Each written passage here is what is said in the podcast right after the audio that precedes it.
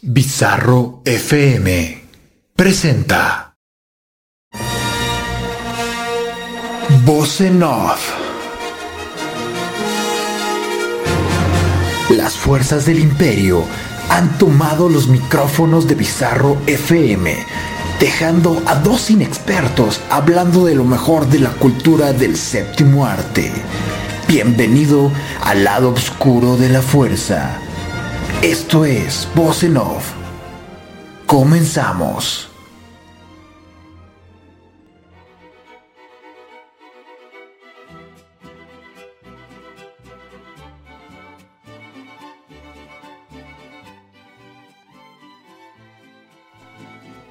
Buenas noches cinéfilos y cinéfilas, hoy es lunes 13 de septiembre del 2021 y lo que ustedes están escuchando es un programa más de Voz en Off, lo mejor de la cultura del séptimo arte y que es transmitido por Bizarro FM. Yo soy su amigo Rivacun y como cada semana, eh, esperamos que duremos 10 años más diciendo esto, cada semana vamos a estar aquí hablando a través de Bizarro FM de lo mejor del cine, recordando clásicos, hablando de estrenos, noticias que nos traiga el séptimo arte. Y como cada semana nos está acompañando aquí la señorita Ramona, detrás de los controles, ahora sí manda más de los controles. Ella, ella cualquier reclamo, cualquier reclamo. Ya Sí, no, las- ya, las ya no me sé tu Twitter, ¿eh? Las ¿Cuál es tu Twitter? Las ventanas de madre pueden dirigirlas a, a mi cuenta de Twitter, arroba Fanny con doble N Y, Casbad, C-A-S-B-A-D.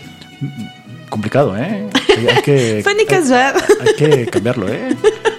Sí. Fanny, ahí Fanny, Fanny, hola, Fanny Confetti. Fanny, este. Fa- Fanny Revolucionaria. Fanny Félix. Fa- Fanny Félix. Fanny Félix. Ojalá.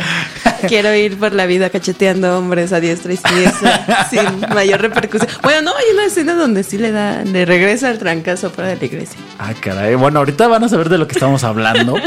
Eh, hoy tenemos el tema de cómo ha evolucionado quizás la sociedad mexicana, cómo ha evolucionado, ha evolucionado el país a través del cine mexicano, particularmente con dos películas que durante este año cumplen em, pues aniversarios importantes. Enamorada, que se estrenó un 25 de diciembre de 1946, que cumple 75 años ya, que es de estas películas consideradas de culto, clásicas, incluso Scorsese la alaba una y otra vez cada vez que, que puede, esta película del Indio Fernández, que en 2018 fue restaurada para ser proyectada en Italia, en Bolonia, si no me equivoco, en la Cineteca de Bolonia.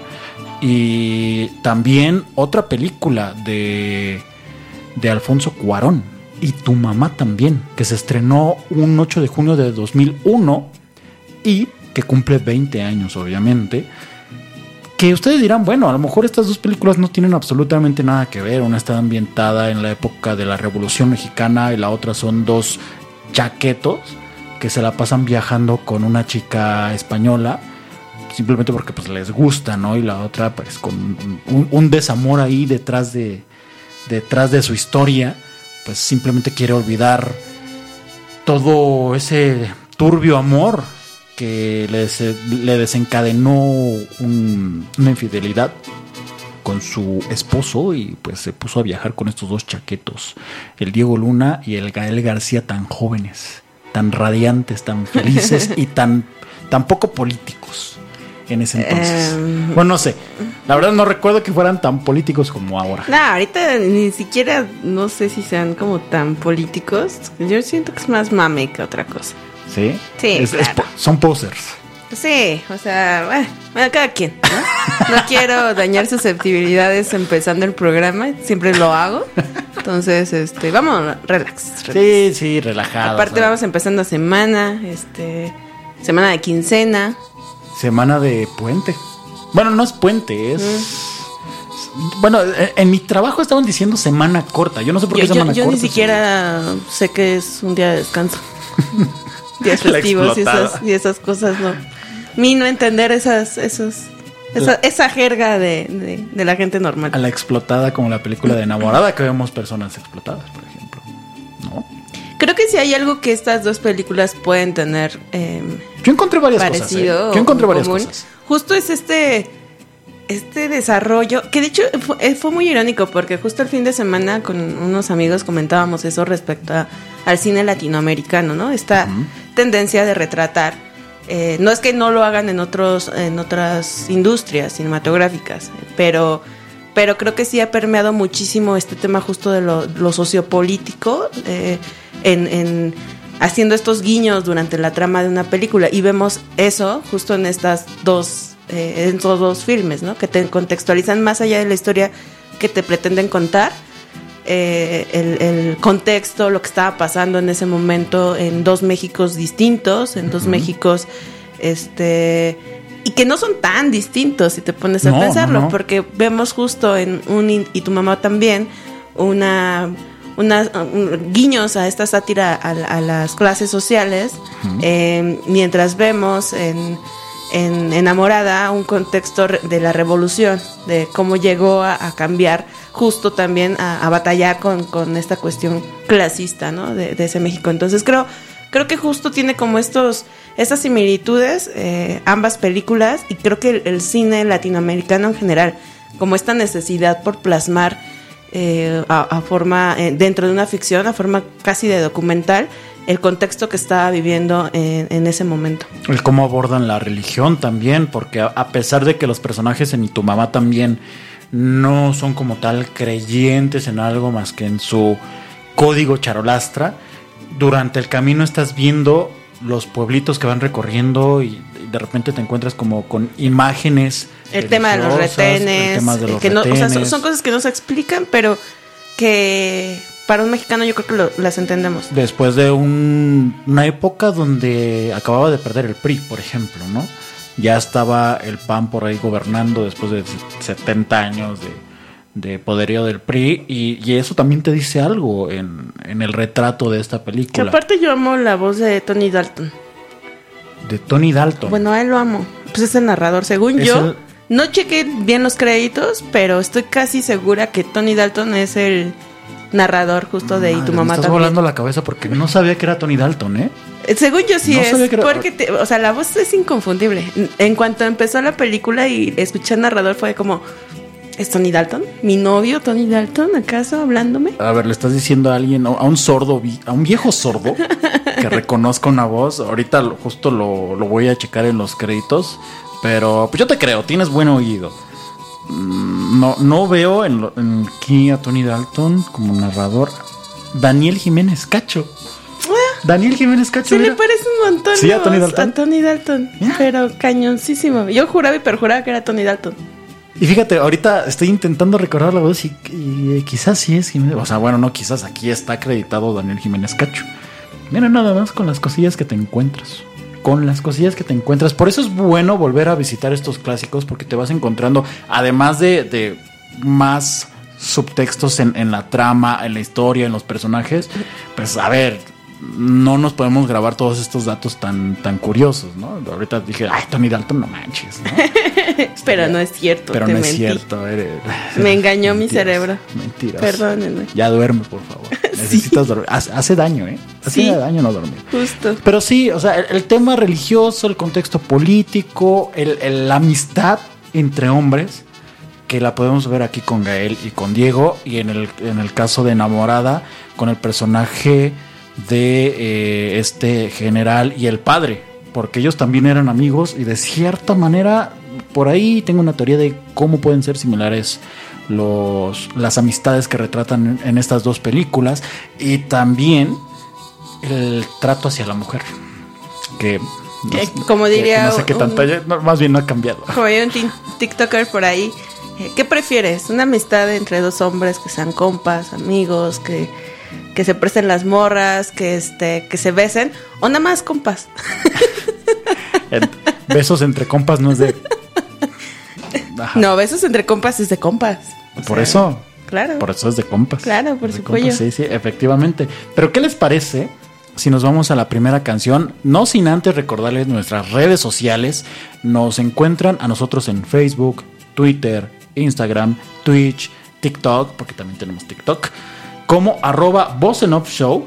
Y A la estación la encuentran en cada una de las redes sociales como Bizarro FM. Recuerden que pueden descargar nuestra aplicación para que puedan escucharnos todos los lunes y, eh, a las 9 de la noche. Y también para que puedan escuchar todos los programas que tenemos en nuestra parrilla semanal. Lo pueden descargar de forma gratuita. Está disponible para iPhone y también para Android. Y además de la programación semanal, pueden escuchar música las 24 horas del día, Ramona. Pero aparte no es música común y corriente, es música chida, selección. No selección podré definir la música común y corriente. Mm, Bad Bunny. Pues mira, no sé, no, que, no sé qué definas como corriente, pero tiene producciones muy. No, no, cañonas. independiente, a eso me refiero, independiente. Ah, Ya, es que ya empezó Ramona criticona, o no quiere, queriéndole poner caché. Es para empezar bien la semana, con toda la energía para, para odiar al mundo. Así. Puede ser no puede ser. Vámonos con la primera canción, a ver, ¿cu- ¿cuál tenemos? ¿Cuál Ah, tenemos? obviamente voy a poner la que yo so- le solicité Ah, te vale, específicamente al bueno, señor ok. Riva.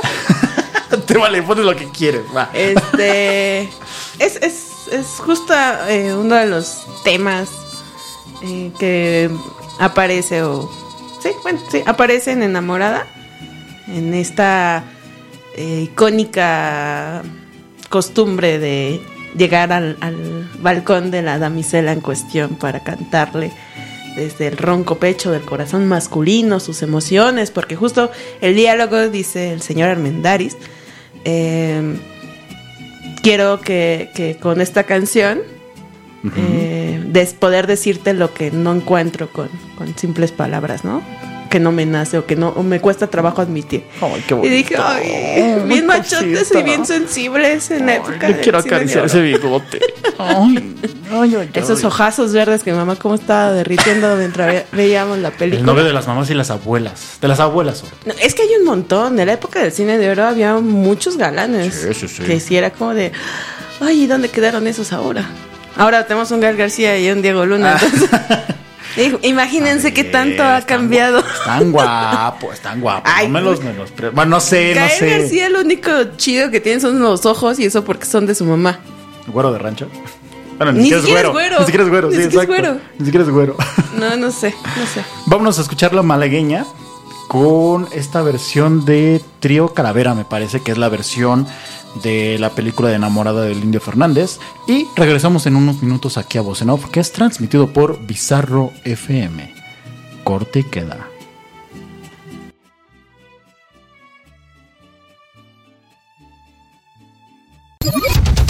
Twitter, arroba bizarro FM.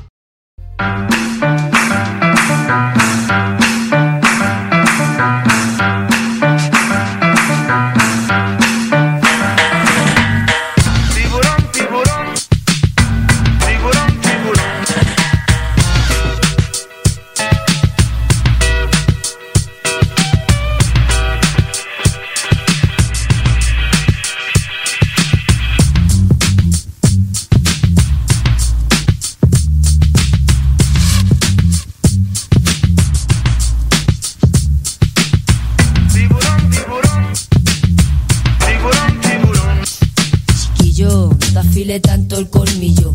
A que te buscas si te valga la pena. Estilo de vida sevillano. Frase levanta la mano. Marcha pompón, estamos. Son las mismas cosas chiquititas. Tan tan mala como tu hermano. Iré por donde vea que esté claro. Lo hago así porque está en mi mano. Llega y pega, ni moro ni cristiano.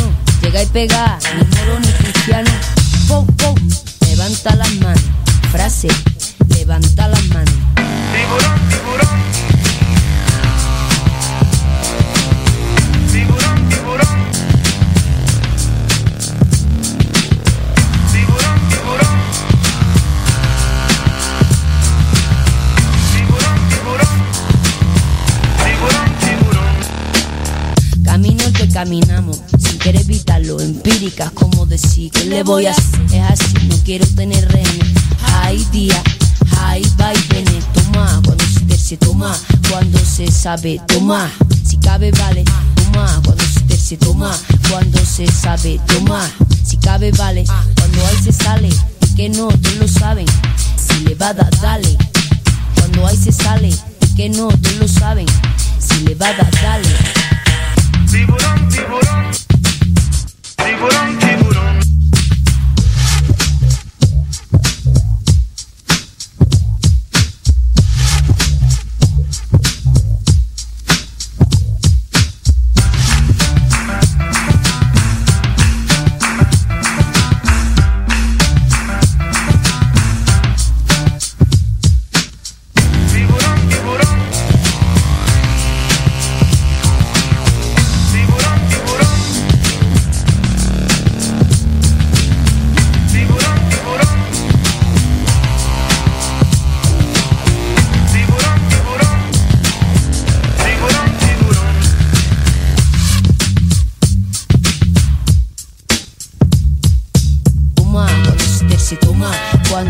sabi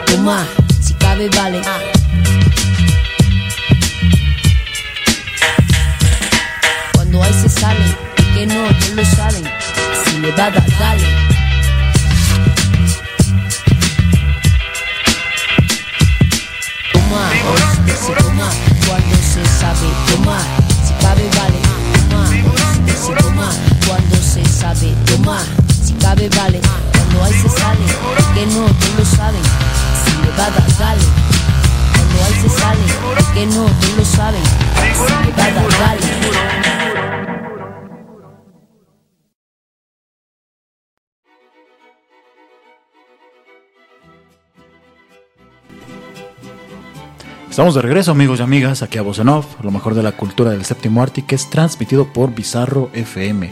No dije Amores Perros, a ver, me están reclamando ahí que dije Amores Y- y Perros. de además tampoco- Pero no dije y tu mamá también. Lo que acaban de escuchar tampoco fue mi canción. Ah, no, es que tuvimos problemas técnicos, ustedes disculpen. Bien raro. Sí, sí, sí, rarísimo, rarísimo. ¿Quién sabe? Así Pero no, según yo dije y tu mamá también. Si dije Amores Perros, me disculpo, pero según yo me estaba, me estaba hablando de tu mamá también.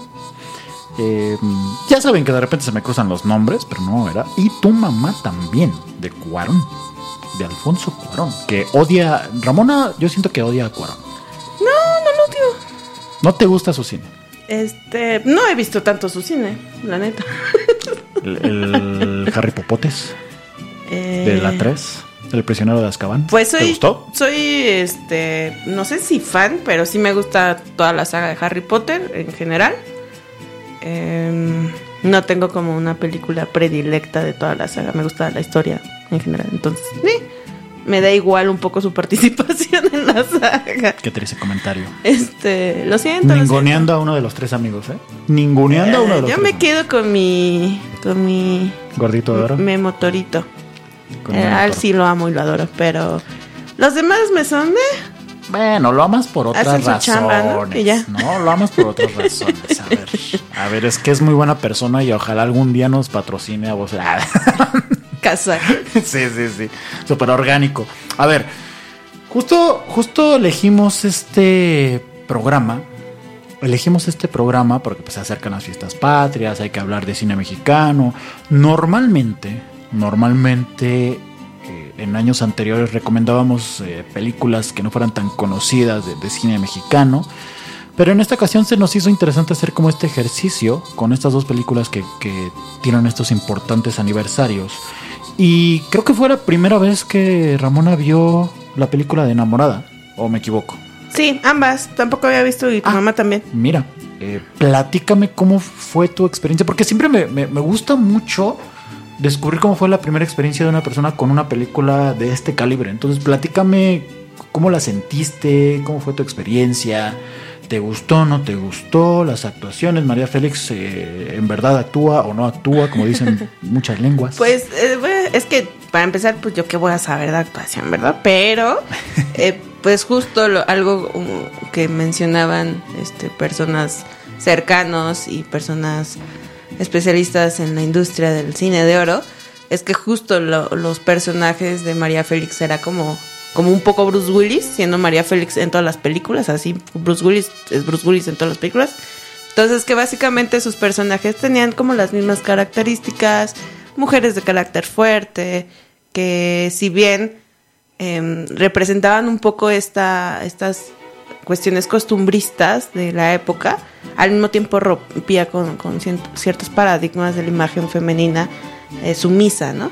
Entonces, eh, en general, me, me- como ejercicio, me pareció bastante atractivo, sobre todo por este tipo de cine, eh, donde justo vemos como los estereotipos eh, de, de género muy, muy marcados, ¿no? Y, y- le decía arriba antes de entrar al aire que me llamó mucho la atención porque una de las escenas finales es que pues ya, o sea, porque es la historia justamente de amor en medio de un contexto durante la revolución. Entonces, este es muy cagado porque pues toda la película ves a una María Félix haciéndose la difícil, la de pues a mí ningún vato me va a venir a decir qué hacer o qué no hacer. Entonces al final pues se termina yendo con el enamorado, ¿no? Como la buena enamorada que supuestamente es en la historia. y, y él a caballo arriba y ella abajo caminando agarrada de una de las correas de- del caballo, ¿no? Se me hizo una imagen, este, que bueno, yo sé que ahorita muchos por los discursos actuales, pues puede, uy, generarles demasiado ruido, ¿no? Y controversia, pero Sí, sí, sí. a mí se me hizo divertido por el simple hecho de decir, yo creo que cuando en el guion le, le presentaron el guion a María Félix, así de al final tú te vas a ir caminando abajo del caballo con el vato, o sea, como si casi casi tú fueras también parte de la, de, de un- una, una extensión de la yegua. Ajá. Este, yo creo que dentro de sí se ha de haber hecho así de chale, ¿no? Me terminan, o sea, todo el- toda la película soy la mujer acá cabrona y al final, este, no, no soy reducida a, a un animal de granja prácticamente. Porque, pues bueno, en esa. Sí, porque así serán las costumbres y la, Exactamente. la, Exacto. la- la postura de la mujer en, en comparación al hombre como justo esta dualidad como de sumisión de él está arriba yo estoy abajo este yo lo acompaño voy caminando atrás de él estas cuestiones culturales que en esa época eran eh, muy muy específicas justamente claro. Y es que em, también era un poco de los objetivos que tenía el Indio Fernández, porque, vaya, con esta película, que es uno de sus trabajos más personales, según algunos expertos, debido de, a que él participó en, este conflicto revolucionario en nuestro país, pero de cierta manera hubo un momento en su participación que él tuvo que ser relegado de las filas revolucionarias eh, y lo obligaron a irse a los Estados Unidos. Creo que en una de esas, creo que hasta lo metieron preso, dicen, dicen por ahí. Em, a ver, no, hay, como muchos, eh, muchos temas alrededor del Indio Fernández, pero justo como, como no terminó el conflicto con los revolucionarios, él tenía esta inquietud de plasmarlo en una película y sus allegados le comentaban, le complementaban esta experiencia de, de decir, ok, creo que el contar esta inquietud que tienes a través de una película me parece una herramienta muy poderosa para, para hacerle llegar a- al México de ese entonces este nacionalismo que, que necesitamos. Porque en esa época, en, en los años 30, en los años 40, el cine mexicano eh, a, a lo que se abocaba era a meter a la sociedad en este nacionalismo que de repente se estaba perdiendo también por algunos intereses de los intelectuales, del círculo de intelectuales de esa época. Y, y, pues entre ellos estaba el, indio Fernández que, que- que le interesaba tanto retratar esta historia personal como meterse en estos, en estos círculos que, que intentaban pues proporcionarles algo más, un conocimiento extra a, a- a la población, más que, que la historia de melodrama que podemos ver en Enamorada, por ejemplo. Porque sí, a ver, es una historia de melodrama con un poquito de comedia de repente con la María Félix, que le decía Ramón antes de, de entrar al programa, que me da mucha risa, volvió a ver la película en la mañana, me da mucha risa que todo el tiempo está pelando los ojos. Todo el tiempo está pelando los ojos y... y- como que le metió unas buenas líneas y se quedó Ajá, así como sí, sí, está trabadísima. toda- toda alterada no Sí, sí, trabadísima, trabadísima. Y es que está enojada, bueno, gran parte de la película ella está enojada, ¿vale? Está enojada eh, Con la vida, Con la vida. con los con- vatos que nada más no valen gorro Ajá, sí, exactamente. De hecho, en algún momento creo que le dice ella, el, su personaje al padrecito, es que me gustaría ser hombre para ahorcarlo, tener la fuerza Para para, darle la ahorcarlo, darle madre. la madre, ¿no? Ajá. Eh, y hay unos momentos en los que, pues ya cuando, cuando el personaje de, de Armendaris, pues ya le caló en lo profundo de sus sentimientos, supuestamente ella como que ya está pensando, ok, como que sí me quiere este vato, pero tiene los mismos ojos. Esa, es- es- esa Sí, era la que- bronca como de la que los de la ojos no tienen otra expresión que no sea esta Ajá. de como sorpresa todo el tiempo. Sí, sí, sí. Por, por eso decían, por eso decían que no sabía actuar. Pero estamos de acuerdo que tenía una presencia impresionante Sí, claro. ante la cámara. Robaba un montón en, en- en la escena, robaba cuadro muy impresionantemente. Además de pues, su belleza, su figura, la presencia en sí misma es muy, muy, muy característica, ¿no? Me llama la atención, hablando justo de diálogos, eh, hay una parte en la que justo creo ah, está hablando igual con el padre o no sé con quién, y le dice que él no tiene corazón.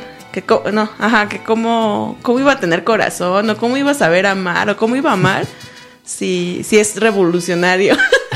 Entonces dije, "Mm, qué fuerte declaración. ¿Será? ¿Será por ahí? Yo no puedo amar porque soy revolucionario. Sí, así como no estás Mira. hecho para amar, no tienes corazón porque eres revolucionario. Mira nada más. Y también lo que ayuda bastante es la fotografía de Gabriel Figueroa, que para muchos es el mejor cinefotógrafo que ha tenido nuestro país. Por encima de Lubeski. Mm, No importa mucho que haya tenido estos tres Oscars. O sea, sí es un gran cinefotógrafo, pero muchos mencionan que Gabriel Figueroa pues marcó las pautas, el estándar para, para la cinefotografía en, en nuestro país y en muchas partes del, del mundo. De hecho, es, es, es muy reconocido, incluso hasta la actualidad, como uno de los grandes en, en este rubro. Y me parece que también fue reconocido en Cannes en 1947 por su trabajo de, fotografía en esta película. Y en Bruselas sí ganó premio a mejor fotografía con Enamorada. Entonces, aparte tenemos em, eh, esta parte técnica que a mí me impresionó mucho porque al inicio de, la película, no sé si te diste cuenta, Ramona, que de repente eh, ha- hay, un, hay un encuadre, hay una secuencia donde nos muestran un, este famoso traveling, que es la, la cámara en movimiento siguiendo a los caballos, pero se ve muy limpio el movimiento, se ve muy cuidado y tú dices, para la época, ¿cómo lo hicieron en aspectos técnicos?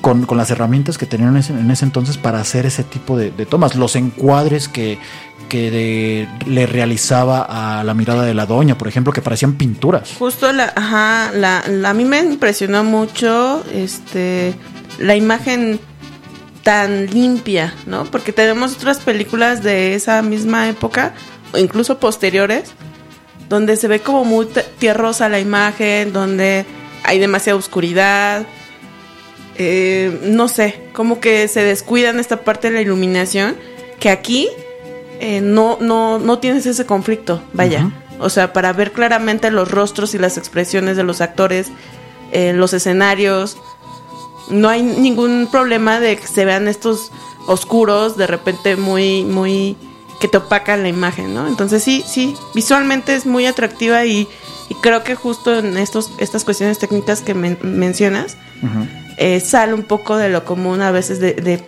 de producciones de esa época, que además esperas ver justo eh, una menor calidad de la imagen por, por el tema de la, la antigüedad de la película y no.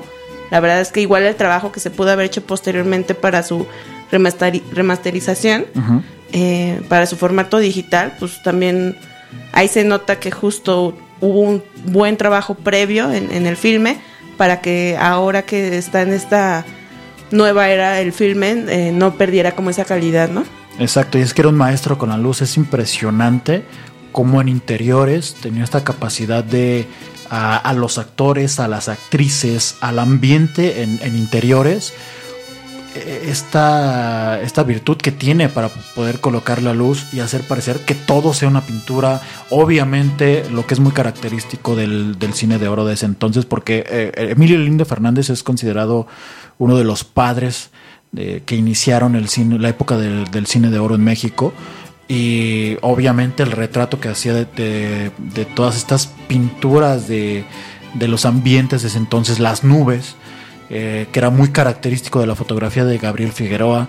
En fin, eh, en aspectos técnicos eh, hay mucho virtuosismo, pero ahorita nos vamos a hablar un poquito justo de esta parte del nacionalismo, de la importancia que le daba la, a la tierra mexicana, eh, a, estas voces que, le, quería dar un poco de visualización de- de- de- del pueblo en aquella época. En fin, ahorita nos vamos como por esos temas y vamos a hacer este paralelismo con Y tu mamá también. Pero ¿qué les, va- les parece si vamos a una siguiente canción? que las siguientes son del soundtrack de tu mamá también. Vamos a ver qué tal. Y pues regresamos en unos minutos aquí a Voz en Off, que es transmitido por Bizarro FM. Corte queda.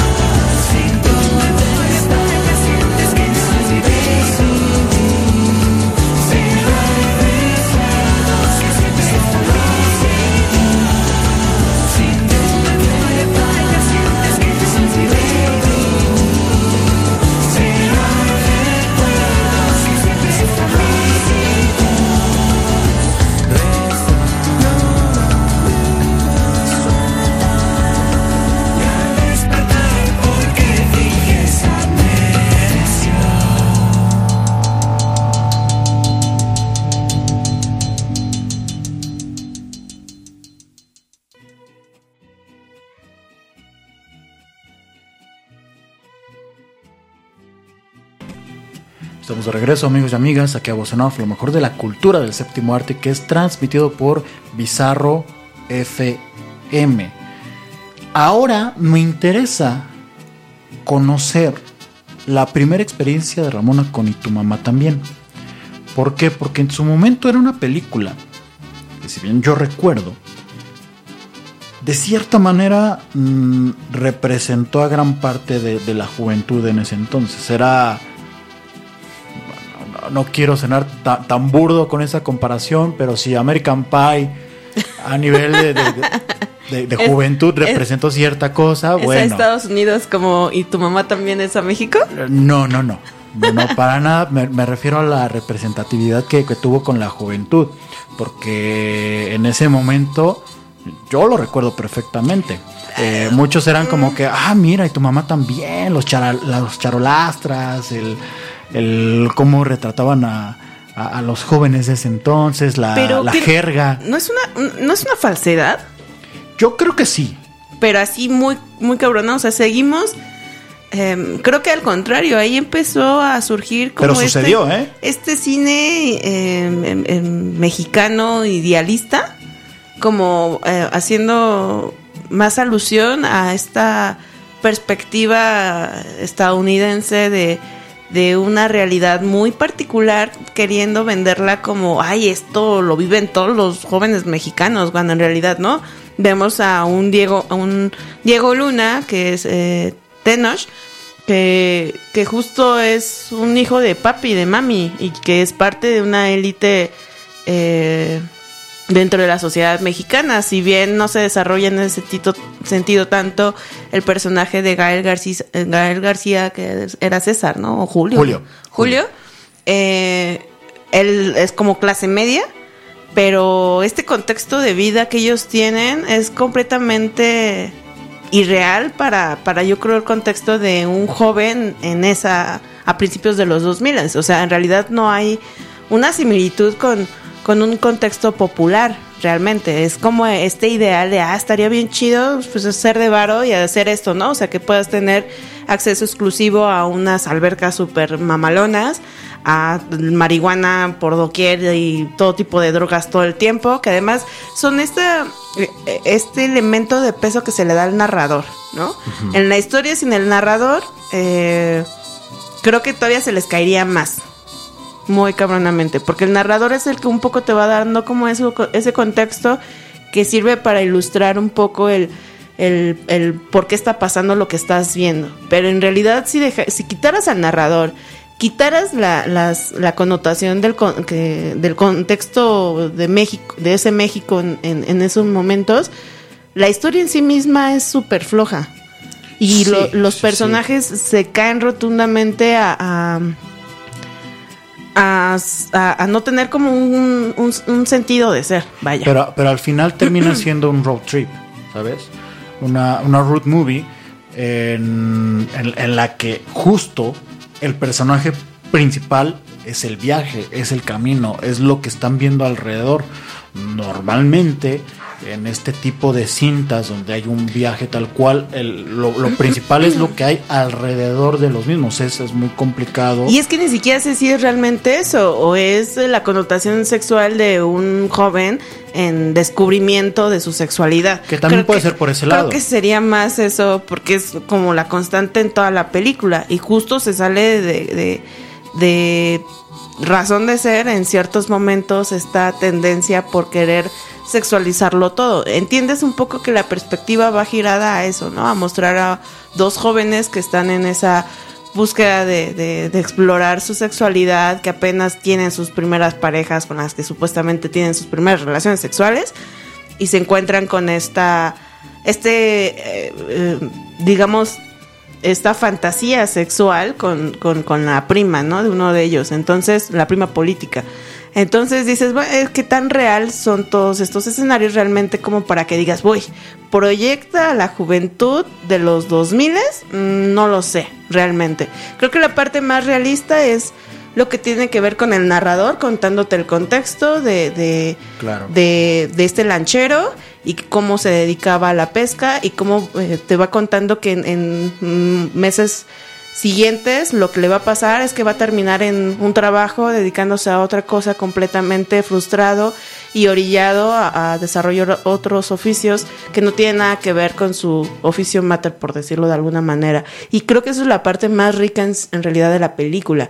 Eh, le quitas todos los desnudos y la parte sexualizada y esta parte este de los contextos y, se pierde por completo. Está padre la explicación que te da el narrador y que te va hablando como, como incluso te va con- concluyendo las historias de cada personaje que se va integrando en la historia y te va explicando como esos cierres de, de uno o de otro, a veces con, datos curiosos no tan relevantes para la historia central, pero que, que dan un poco de color justo a, a, a la narrativa. Eh, fuera de eso, Pero es que al final ahí están. O sea, no- yo creo que no, no podríamos estar diciendo de es que si quitamos esto y si sí, si lo quitamos obviamente queda más endeble, pero ahí está, termina por complementar una historia que a lo mejor era su objetivo. Ve- Veníamos de un, de un cuarón que nos había mostrado una película, bueno, previamente había hecho Grandes Esperanzas, había hecho La, la- La Princesita, y, pero venía de un solo tu eh, con tu pareja, por ejemplo, del 91, 10 años antes, donde nos mostraba también una historia como de, de, de desventuras amorosas, ¿no? Eh, como con sobre esta línea que vemos en Y tu mamá también, pero acá con una juventud más, más marcada, yo creo que el complemento perfecto para esta línea que estaba manejando, porque en esa época Cuarón tenía ya 39 años, si no me equivoco, ya estaba grandecito po- como para estar contando ese tipo de historias, creo yo. O sea, quizás entendería si, si estuviera en sus inicios de los 30, veintitantos, dirías, bueno, está haciendo de sus primeras películas, está como en el rango de edad en el que tiene esta inquietud de, contar historias de, de juventud, pero pues ya estaba cercano a los 40, ¿no? Entonces, a lo mejor por ahí un guion que porque lo coescribió con su, con su hermano, eh, a lo mejor por ahí un guion o algo, alguna historia que ellos quisieron contar, que, que vivieron específicamente, no lo sé. Pero definitivamente es como, bueno, Exacto, o sea, los dos personajes, su trama, su historia, pues no, no tienen como carnita de dónde agarrar, pero lo que hay alrededor sí. Y eso es, es- lo valioso y, es justo como estas conexiones que de repente... Y es, bonito esto que estamos haciendo, estas conexiones que podemos hacer, por ejemplo, con, con Enamorada. Porque yo, por ejemplo, decía, esta amistad que se ve con el personaje de Armendáriz y el, y el, y el padrecito, ¿no? Y, cómo la podemos comparar con la amistad de estos dos. Sí, que son amistades eh, que se confrontan, ¿no? A sí mismos y que, se- que, que aguantan esa confrontación. Algo que probablemente en las épocas actuales de las multi eh, ultrasensibilidad, pues no, ya no necesariamente ocurre así, ¿no? Sí, eh, o sea, esas son como las cosas de me. Son como, como detallitos, este. Sí, y las diferencias, eh, diferencias, perdón, eh, ideológicas que también podemos ver en, en Enamorada y pues la, forma de pensar tan tan opuesta que terminan en, en los personajes, en la que terminan los personajes de Diego Luna y de Gael García, porque a ver, es, es un poquito spoiler y a la vez no, es una película de hace 20 años. Y que además fue muy popular. A ver, por ejemplo, perdón que te interrumpa al punto que ibas, pero ¿a qué crees que se deba el, el- el boom o el auge o el que esta película se haya convertido en lo que es hoy por hoy? Es que en su momento fue por justo la carga sexual que mencionas. Porque, y eso sí lo recuerdo perfectamente. O sea, cuando, cuando en esa época, ¿qué, edad tenía yo? Ah, tenía 12 años, sí, 11, 12 años eh, en aproximado. Y yo me acuerdo que, que, mi grupo, voy, voy a hablar desde mi parte de, experiencia personal, yo recordaba que lo que más le llamaba la atención en ese entonces al, al público juvenil era, ah, no, es que hay desnudos y es que hay escenas de sexo, bla, bla, bla, bla. Eso era lo que en verdad te atrapaba. Pero yo creo que con el paso del tiempo, lo interesante es justo de lo que estamos hablando, lo que hay alrededor de estos dos personajes. Y además también, en, en ese momento, además, o quitando la carga sexual que tiene la película, yo creo que, insisto, con, con la forma de hablar de los personajes, esta jerga que utilizaban, que pues también en es- en esa época era, era también utilizado. O sea, ese, ese tipo de, de conversaciones entre estos dos amigos también se utilizaban en esa época. Yo creo, Creo que, que, llegaba una identificación. Lo que puede, em, es que insisto, no hay identificación. No, con no los desde la clase social. Ajá. No, no, es que tú, por ejemplo, mencionabas de sí, esta, esta parte del privilegio que se, que, que se es muy evidente, ¿no? En, en los lugares que ellos visitan al principio de la película, sobre todo. No, y su Pero- dinámica de vida, no hacen nada. O sea, no se ve que estudien, no te dan el contexto de qué están haciendo o qué hacen de sus vidas. Te dan el contexto de las familias a las que pertenecen. Y, y- y de cómo se va desarrollando esta historia entre ellos dos, ¿no? Y cómo, cómo te van contando el- su amistad. Pero fuera de eso, Pero yo creo que la juventud de ese Eh, entonces iba por el, por el lado de, ah, mira cómo hablan estos chavos, sí, o se sea, van de viaje. era lo que iba a decir. Tal vez lo único que yo destacaría de y tu mamá también es que se me hacen actuaciones muy naturales. Eso. Sí, O sea, que son, son muy naturales en ese sentido, o lo que mencionas desde el diálogo, los, bueno, desde los diálogos, desde cómo es el- el- la actitud de cada uno, dices, va, ahí sí. Por todo lo demás, el contexto de la historia y demás, se me hace justo como la fantasía de cualquier morro, ¿no? que en algún momento pensó y que no se concretó, y lo vemos justo concretado, con, como en American Pie, este, con, con, con este viaje que hacen con la española. Y, y que ahora vivimos frustrados porque no cumplimos ese sueño. Pues váyanse a- con trabajos que no nos. Ay, ya Ay, proyectándome. todos los que se van a, a Cipolite y a Mazunte, seguramente quieren vivir su. Y tu mamá también. Yo no conozco Cipolite. Vámonos a la siguiente canción porque hay que relajarnos un poco de esta frustración y regresamos en unos minutos aquí a Voz en Off que es transmitido por Bizarro FM. Corte y queda.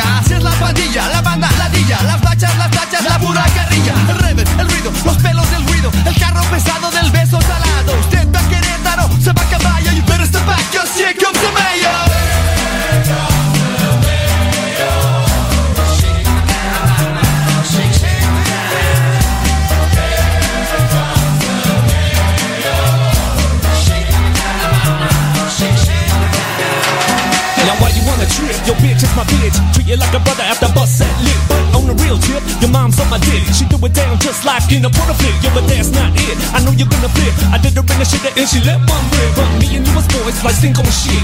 Crack a fucking brew and give me a Se sip. pone hasta el gorro, le gana la risa. Después de una hora le viene la eriza. Le hablo al tocayo, se saca otro gallo. Le sube, le baja, se pone morado. Me fui para afuera para echar vacilón.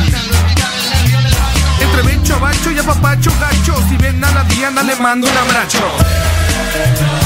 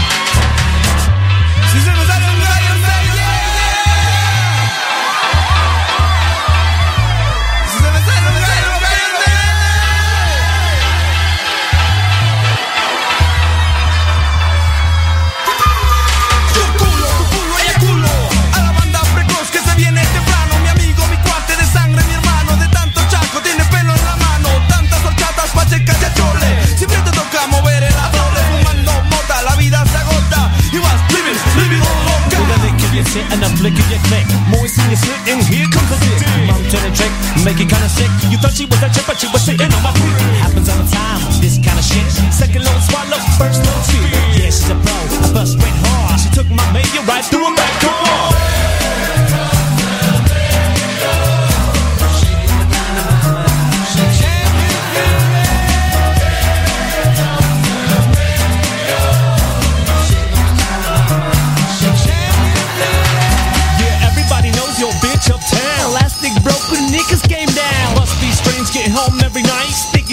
Feeling something ain't right. I'm off like a bucket, everyone fuck it. Guys run the mouth, yeah, let the bitch suck it. Fuck it. Get around the back door, you slip it in, and there's room for one more.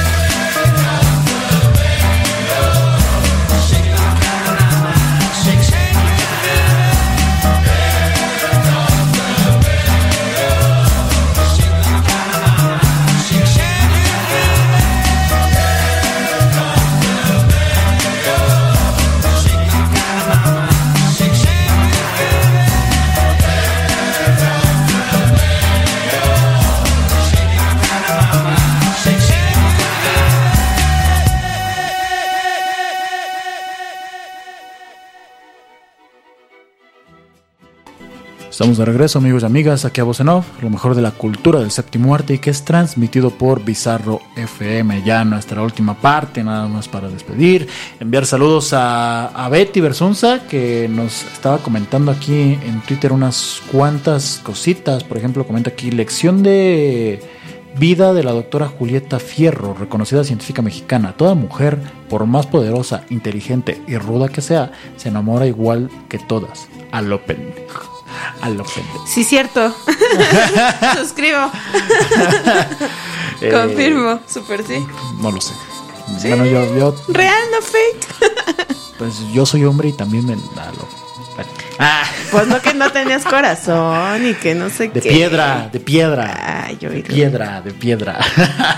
Muchas gracias a todos y todos los que nos estuvieron escuchando. Les recuerdo nuestras redes sociales para que nos sigan por todos lados. Facebook, Twitter, Instagram, Twitch, TikTok, como arroba Voz en Up Show, así en todos lados.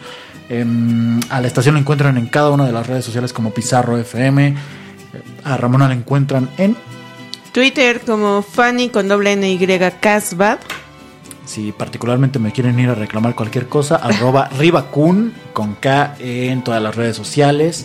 Chequen, si no han visto y tu mamá también, y si no han visto enamorada, sobre todo enamorada, dense una oportunidad porque son, son películas importantes en su época, insisto, más enamorada porque sigue siendo una cinta icónica en la historia del cine mundial, ni siquiera en la historia del cine mexicano, sino en la historia del cine mundial, es muy reconocida, es importantísima, sí, marcó ciertas cositas en, en ese entonces, insisto, sobre todo por el trabajo de Gabriel Figueroa, que era un monstruo de la de ci- cinefotografía.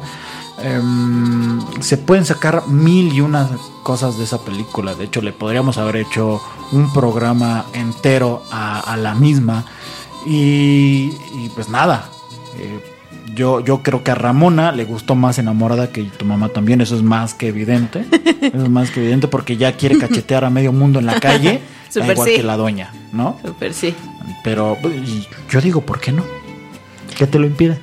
Que me las regresen. El miedo que me las regresen. Como a, a María Félix, justo en un momento donde. Donde. Yo no te la regresaría. la regresó. Yo me echaría a correr. Esa morra está loca. Sí, sí, a mí me darías un poco de miedo, la neta. Me darías un poquito. Lo que todo el mundo dice. A la mera hora soy un pan de Dios. No sé por qué me levantan falsos.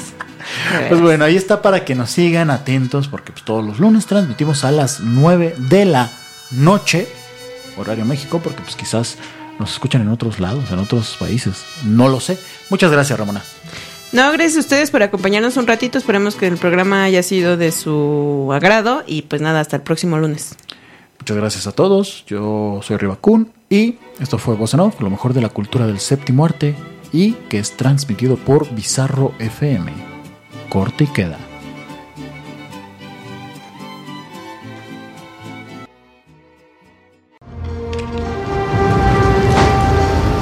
Hasta la vista, baby.